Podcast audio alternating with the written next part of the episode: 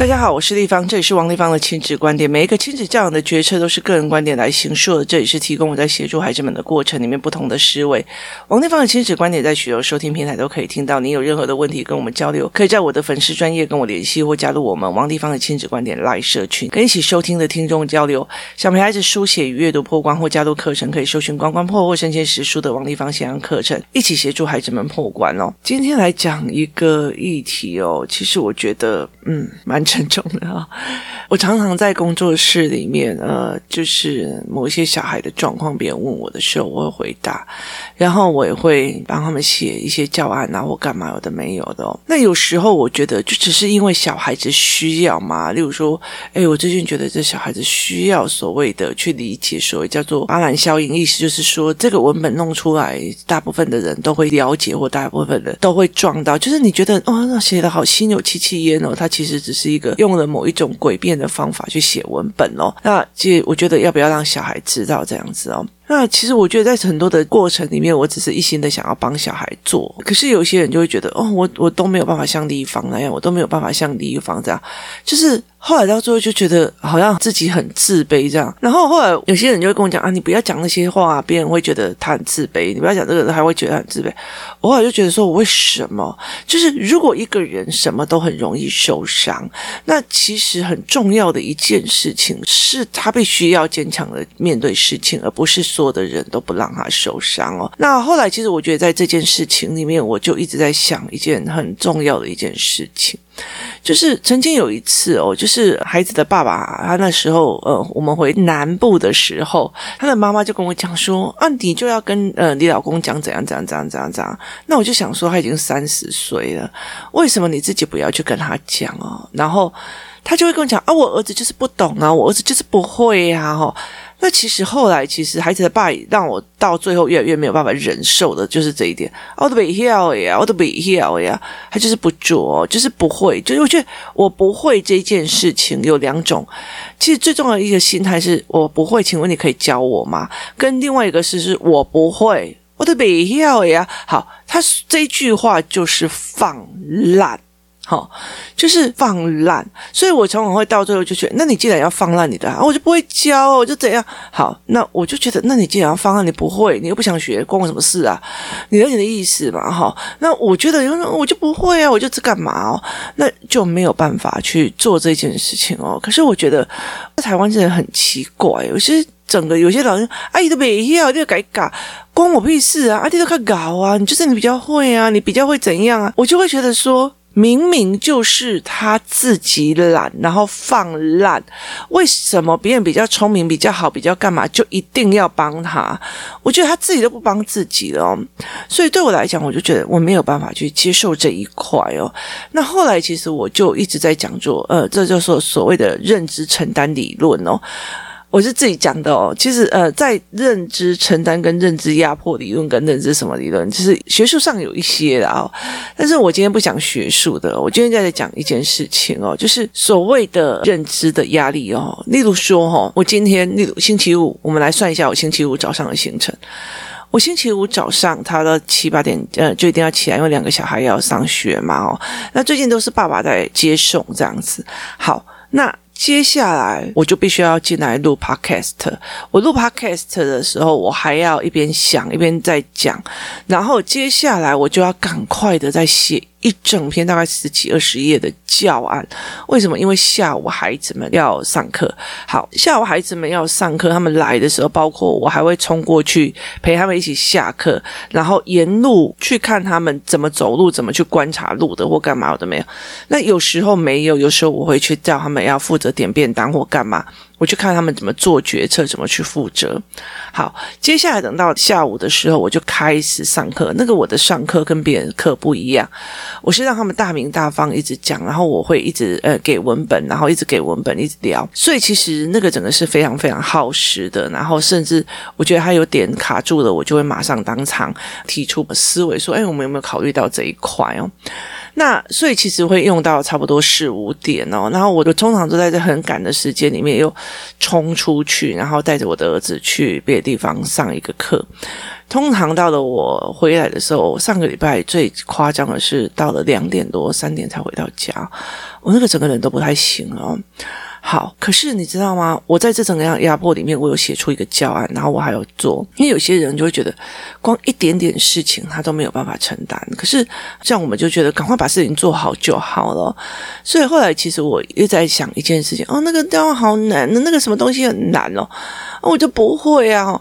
那我觉得会在很多的概念里面是在思维这一块哦。那有时候我女儿她是国九生哦，那如果他们的学校是一个压力很大的学校，就是很重视课程的学校，她一天大概有很多很多的学堂考哦。我记得那时候老师他们在练所谓的即期记忆，意思就是说，我现在上了毕氏定理以后，我马上就小考，我就看看你会不会，就是我集齐记忆会不会使用哦。所以他们常常都会有这样子类似的，我上了以后，然后我就先小考，然后看看你会不会，然后我再看看是不是诶哪个地方大家都错，我就误解。他们班老师之前会这个样子哦，那所以他们一整堂下来，一天到晚都在考试是有的哦。那对我来讲，就是诶，这还不错这样子哦。然后可是就是我后来有一次，我就去问另外一个孩子，他是读那个中南部的一个比较偏乡的小孩，这样。然后应该是说不是偏乡啊，就是体质比较奇特的小孩，就是比较另外的体质的。那呃，他就怎么可以考试？我们老师有一天就说要小考我们一下，我们就气死了。怎么可以考考我们？怎样的吗？我会很累呢，我会很有压力呢。好。我后来其实，在这整个过程里面，思维了一件事情：你认为你的认知认为你能承担多少？这件事情是非常有趣的事情哦。我星期一美玲老师录语言课，我会去观察孩子们。然后星期二，呃，我上午要去做就是公司的事情，然后下午要开会。星期三也是跟星期五一样，早上开始做教案，下午开始陪小孩上课。星期四我几乎就是整天，要么就是录音，就是录 podcast，要不然就是我就会去录影。好，那所以在这整个前面也要做稿子，又做什么这样子？那每天我都还要煮两餐给我的孩子吃，因为他们隔天的便当，然后晚餐也要，然后我一边晚餐一边要带小孩写作业，然后一直到晚上，然后我还必须要阅读。那因为最近呃我的身体的脚有点快要不行了，所以我最近每天都要强迫我自己要帮自己的脚那个活络一下我的那个经脉。所以其实在这整个过程里面，他是一直都很忙。的那最近又开始露营的行程这样子哦。那星期六，因为我星期五都是呃到了半夜才回来，所以星期六都中午就会去看医生，然后回来的时候也差不多很晚。星期日早上都是围棋课，然后我会带小孩去练球，晚上去读书。在这整个过程里面，然后包括我要处理非常多的事情，公司的或者是教案的，我们没有习惯在挨的，哎，就是就是不习惯挨哦。然后前阵子有两个妈妈被我念了，我就跟他们讲说。嗯、你们两个其实也带两个孩子，然后事情也很多，然后其实没有任何的后援这样子哦。可是他们不会该，就是他们不会该苦，该做就去做，该做就去做。他们不会哦，好累，我好可怜，我干嘛？所以他们不会该哦。所以其实小孩就会觉得他有点理所当然。那我后来就会觉得说，你们这些不会该的哦，别人都以为你们两个没做事哦。那人会很会该的，就要被人家同情哦。所以其实我嗯会跟他们在讲这件事情。那那时候我就会跟他们讲，那个那个妈妈，其中有一个妈妈就跟我讲说，就算你告诉我这是我的缺点，我遇到事情也是不会该样，我没有那个习惯哦。所以你能认知，你能承担多少？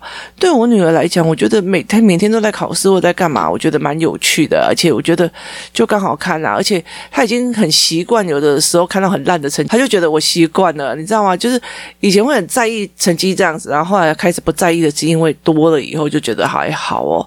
所以其实在这整个过程里面，我觉得在这整个的过程里面，你认知的你是什么？然后我女儿就觉得，嗯，考一下试又不会怎样啊。然后他就说，国外然后医学院或者是学校的医学院，他说没有啊，人家国外这样子。然后我女儿就看着他说，那国外医学院的学生不是也要读得很崩溃吗？他们难道都不需要记那个人体的什么细胞理论那些有有的没有的吗？如果国中都没有办法学的，那你长大怎么可能会相信这些事情？就是那个逻辑。那后来我会再理解一件事情，像我妈她说，我都没要哎，你都赶我走啊，我特别，还是细给去靠抠的，然后别人就帮他做。我后来其实一直非常非常警惕我自己，去真的看到那个咬着牙在做事的人哦，去真的看到那种咬着牙在做很多事在忍的很多的人哦。你认为你都没有办法承担这个世界，你就没有办法承担。我都没样，我都不样，我就不行啊，我就是怎样好。你一直在这个情绪里面，一直在给自己这样子的心理语言，就每一件事情都做不好。那很多人就跟我讲说，可是这个就是没有自信啊，他就是没有自信，所以我就会跟他讲说，这样有很多人就会劝这样子的人，就说，哎呀，那你就有时候你就要多鼓励他。我说，如果人要都鼓励的话，我跟你讲，真的什么事情都做不成哦。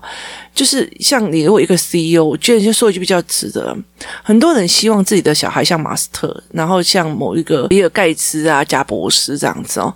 可你有没有想过，他们的人生一睁开眼睛的时候，他要负责好几亿美金，或者是好几十万、百万人的生存，就是他们的产业链下去，所有的资源，然后所有的供应商，所有的人赚的那一笔钱，都是他们要承担的。他们必须要承担这么大的资金的压力、人的压力、人事管理的压力，跟这个，但是他们会觉得自己还是可以游刃有余哦。可是有些人就是只要给他一点点小的，我不要哎，我都不一下好。他就是所有的东西，就是你给他任何一点点小事情，他都觉得一倍塞哦。我一直在想这件事情哦，所谓你认为你可以承担多少，有着认知承担理论哦，就是有些人就觉得这小事我来做这小事，后来我就理解一件事情，有些人完全没办法，在于不是他多承担，而是他曾经处理多多少的事情的能力。就是我非常有能力，我觉得遇到事情就赶快解决，遇到事情就赶快解决，因为你不抱怨，也不 complain，也不哀伤，所以你就遇到事情就解决，遇到事情就解决了。我说我我觉得很多人在问我说，为什么我可以把自己练到好像每天都可以有 podcast 来讲哦？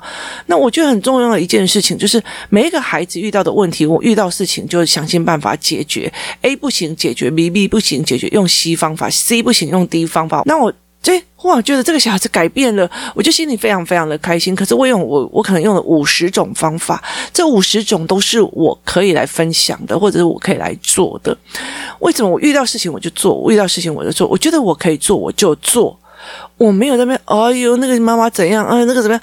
没有，因为你没有时间哀，真的是没有时间哀。我有一个国九的孩子，有一个。猪队友，然后呢，我有公司，有工作室，我有一群的孩子，我还有员工，我还有很多的事情，然后我还有爸爸妈妈，我还有什么？在这很多事情里面，我必须要做，而且是没有时间挨的。可是我觉得也没有必要，因为赶快做就好了。所以后来到最后就在于能力，你不要给他考试啊，考试的机器他会很有压力，哈。很有压力，是因为他没有能力承担，能力拉起来就好了，去面对就好。像我儿子，就那猪队友呢，就是猪队友负责国文写字，那我负责社会数学自然。那他只要负责写字，就盯着他写字，然后就他们两个人父子俩一起逃避这件事情，然后互相的呃帮对方把风，就到最后我的小孩，因为他有书写障碍，就开始就整个书写又退化。你真的是气到。到快要不行的时候，你还是要必须把他这件事情扛起来，然后每天就是看着他盯着他做嘛，你就是要盯着他做啊。所以我现在的每天的 to do list 里面就是陪儿子练手了，所以。很多的状况就是陪他去做。那我觉得我可以承担得起来，我可以做得起来，我就去承担了。哦，我没赛，我从想我就觉得说，当你会觉得说，哎，就艰苦的嘞，我干的没赛，哎，我都没赢哎。那你要了解一件事情哦，他去哪里学，吞下去，承担下去，吞下去，承担下去，就是该是去做的时候吞下去承担，就是不要讲话就吞下去承担哦。我觉得这才是一个最重要的一件事情哦。所以很多人在问他，就说：“哦，你就是要看自己的长处啊，看自己的努力啊。”我觉得在很多的爸爸妈妈们在处理所有的小孩没自信的这件事情。也一直都走错的方式哦，那所以就啊，你不要跟人家比呀，你不要干啊，我觉得那个东西都是不对的。但是我们之后再来去谈这一件事情哦，就是呃，这个是没有这样子的概念的哦。所以我在要了解一件事情，说你觉得你可以承担多少哦？很多的人他常常在做的，他是一个职员，他职员的时候就哦，老板很抠的，老板很怎样诶，老板怎么样？有的没有，他不放台风假，或怎么样？有的没有。就是他一天到晚在闲啊，在干嘛的时候，那你自己当老板看看，你看看你有没有办法去承担那种压力？明明你什么事情都摆烂，交办的事情连倒个垃圾你都不愿意，你都在耍烂哦。然后我却每个月都要付给你三万块，然后你就觉得说我不要付给你就是你的错，你都不给我一个职位，你都不给我怎样？不好意思，你值不值嘛？就是，例如说，好，那你就觉得说，你讲的好像自己老板都怎样，老板的，那你自己要不要来做老板看看？张眼就是一堆钱哦，所以那个整个状况其实是呃压力很大的。我这样跟我女儿讲说，啊，我这样子好了，公司就工作室你来管，我去考你的试好了，娘娘我一定会把它考好的哦。那我女儿就说，我才不要，为什么我要舍弃轻松的啊？所以很多的事情是这个样子，你觉得你可以承担什么？你觉得你要不要承担什么？这是一件非常非常重要的东西哦。但是我其实，在要讲这个议题的时候，我也其实非常非常的纠葛。为什么？因为我很担心，就是说，糟糕了，如果我的小孩以后都什么东西都没有办法承担的话，那么就很死，他就更软烂了。所以，于是他就开始逼他写作业，逼他这样一天十张考卷，一天干嘛？那我后来我也其实我觉得这样子反而害了孩子。我在讲说，能力是循序渐进哦。像我的儿子，呃，一刚开始在学篮球的时候，我那时候就把他拍影片拍下来，你知道，只要叫他拍十颗球，十颗而已，这个小孩就趴在地上翻滚哭给我看哦。那我就觉得非常非常有趣啊。那最近他已经非常快速的十五分钟里面十分钟就是左右转拍一千下这样子量，然后我就跟他讲，接下来要往前的哦，就是要两千下了，要干嘛的？那其实到最后你现在会一千下再去看那个十颗就在那边打在地上翻滚的时候，我儿子就觉得非常好笑。可是，如果他那时候是在那边地上拍球，拍到十颗就开始分滚的，哎呀，不要让他那么累啦，不要让他那么辛苦啦，十颗我就替他喊辛苦，他怎么可能会到一千颗这里呢？十五分钟一千克而已啊，就这样拍十五分钟的专心拍就十五分钟而已啊，所以意思就是承担理论啊。我没有叫他一刚开始就拍一百颗哦，我没有叫他四岁的时候就拍一千克哦。如果如果觉得说哦，因为立方说认知承担理论，所以四岁就要给他一千克，不好意思，这不是我讲的哦，我儿子九岁才一千克哦。所以你怎么讲的？你怎么去思维这件事情是非常重要。像我的儿子他爸就会觉得不要让他让他。写字他就书写障碍，他会很辛苦，就干嘛？然后就我儿子的手就开始一直退化了。认知承担理论哦，所以其实很重要一件事情，我觉得父母有没有在示范？哦，我好辛苦，我好累哦，在家里每天病恹恹的。哦，我最近心情不好，我今天就是不行啊，我今天就是状况不好。好，你每天都在家里示范病恹恹的，那我问你，你的小孩怎么去学会什么叫做承担？他怎么学会就怎么叫去把事情熬起来啊？我觉得这就是非常非常重要的。那很多的爸妈。妈妈就觉得说，我就不会啊，我就怎样，我就怎样。但是他会要求自己的小孩都要会啊，去写作业是怎样就说，然后自己我不会哦，就是这这个状况，其实我真的很想问，那你的孩子去哪里学哦？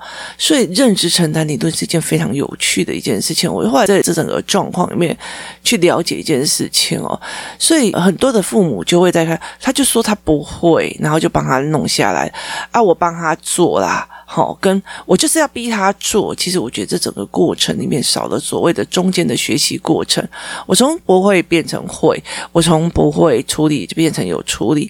其实，在很多的事情里面哦，其实嗯，比较跟我比较熟的人，他就会比较知道，立方很多事情他并不会马上阻止你哦，他会开始看着你，在这整个过程你看着事情怎么发展，就算要往烂的发展，他也 OK 哦。重点在于是我们在这整件事情啊，你要把事情摆烂可以啊，那你就看摆烂到哪一种程度，我就会把你叫走哦。那这个东西就是，那你摆烂啊，我也想看看你的孩子怎么摆烂啊。那我觉得在这整个过程里面，我很想看到接下来的发展。我搞不好孩子自己很自立自强，靠别人把他自己站起来，那也很恭喜。所以其实我觉得想要把事情看到完整性也很好。所以我觉得有趣的一点就在于是我们是不是觉得自己的小孩承担得起？我们是不是觉得自己的小孩够承担得起哦？可是我常会在来讲一件事情哦，很多时候我会分事情跟 feeling 哦。然后最近在听那个马来西亚人讲英文，讲那种介绍的。知识影片英文有点跑调，那他现在的状况是在于是说，好，我认为你能承担什么，我认为你能做什么。那像我的女儿，她现在是国九嘛，学校大家每个人都在拼会考，很多人说，哎呦，这些小孩好可怜哦，可怜什么？我觉得好幸福哦，如果可以从从早上到下午都不用烦恼任何职业课，就一直读书，那心情不是不一样吗？就是你认为这是负担还是幸福，又是另外一个角度。我认为有没有可以承担，我认为可以用过。产品承担的每天一定是很多的，那你觉得你的孩子要不要练能力来承担，或者是你认知他就是不行了，这样压力就是很大，就是非常有趣的一件事情哦。那有些人就觉得说，例如说有些像很多的课程，呃，我在有时候开课，那就都在台北，然后很多人有的从很远的地方啊，屏东、台东这样过来，我说你会觉得很累啊？不会啊，有学东西有什么好累的哦？那其实我就觉得非常有趣哦，可是有些人就啊，你要开课要离我近一点啊，然后我才可以去。然后我就说，那你你住哪里啊？啊，桃园。然后我就觉得，嗯，好吧，就是很有趣哦。就是看在这件事情时候，我们在看很多事情是，那你要你的孩子去做哪些事情哦，然后变成哪样的人。所以很多的事情，我常会在跟人讲说，客观来讲。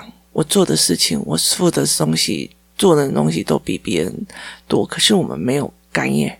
那没有该的原因，是因为我们下意识就觉得这个东西 OK 啊，我我们可以承担起来，这 OK 啊，我们承担起来。有时间那该还不如早就承担起来，待机的做掉啊，你听我意思吗？可是那也不代表我们理所当然。我觉得我很气的一件事情，就是当我的能力强，在做做做做做，然后发现你放懒给我做的时候，就是你都不做，你都是把小孩丢给我干嘛的没有，然后我就把你放掉，因为我不想当冬虫夏草，被他吸着吸干这样，所以。我就不要了哦，然后结果呃，别人说你怎么可以不帮他？那很可怜呢。我觉得他在可怜什么啊？靠劳供养什么东西？然后小孩就自己丢着不管，每天在那边风花雪月的，他在可怜什么啊？所以后来到最后，我觉得呃，像我们这样子的人，就是认知承担理论里面的最大的一个悲惨，就是台湾有很多的人就会觉得，那你有能力，你多做，你就多帮啊，你就是干嘛？就是你知道吗？跟乞丐一样，一直在讨要这样子。所以其实对我来讲，我就觉得那反。你会看清了这些人他的样貌跟所谓的人性哦，所以在这整个过程其实是非常非常的有趣的哦。承担过后你就学到了，学到了你就会下一个来，对你来讲就会更简单。就好像十颗篮球跟一百颗篮球进阶到一千颗篮球，现在一千颗篮球，孩子他就不会觉得十颗篮球是有任何的难度，他也不会觉得别人在为难他，然后。痛苦他，当他能够了解我是从十颗、一百颗、一千颗这样子拉上来的时候，他就会觉得说我还可以有再往前的能力哦。这样子的话，这个孩子才会觉得说，第一个他有能力可以承担，第二个啊，这 OK 啊，我再练一下就好了。他有经验值是可以往前的。第三个就是他不会抱怨，直接往前冲下去，这是一个非常重要的三个能力哦，而且是所谓的认知承担。理论咯。所以其实在很多的过程里啊，你怎么可以让你的小孩去读那里？那里竞争压力很重哎，怎么有？怎么有？认知承担、认知负担理论哦，你能认知你能负担多少的？可是其实我觉得在很多的过程里面是一件非常重要的一件事情，就是如果小孩读书的方法是错的，他有搞不好在国中的时候都还可以考到很好的学校，可是他到后面的时候是不是能够撑住？他是不是有在这个学科里面有非常大的愉悦感？又是另外一事情哦。你不能说你一百，你还可以在一百，你还可以在一百，在一百，可是却在分数的之外，完全没有去发现孩子在读书的过程里面一点都不快乐。那个不快乐哦，是因为他用错方法把自己逼上去，而不是真正理解的知识给他的快乐哦。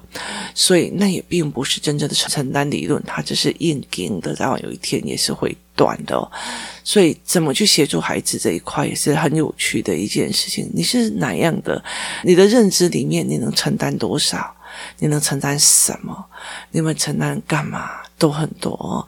我没有办法承担小孩太吵，我们没有办法承担小孩一直问，跟我没有办法承担小孩都不问，都是这个样子的。你要承担，还是就赶快去改变？人哦，之所以身为人，最有趣的一件事情是，所有的起心动念都可以改变所有的命运，这才是当人最有趣的一件事情。今天谢谢大家的收听，我们明天见。希望我的认知承担可以让我一直拼到呃好几千集哦，谢谢大家，我们明天见，拜拜。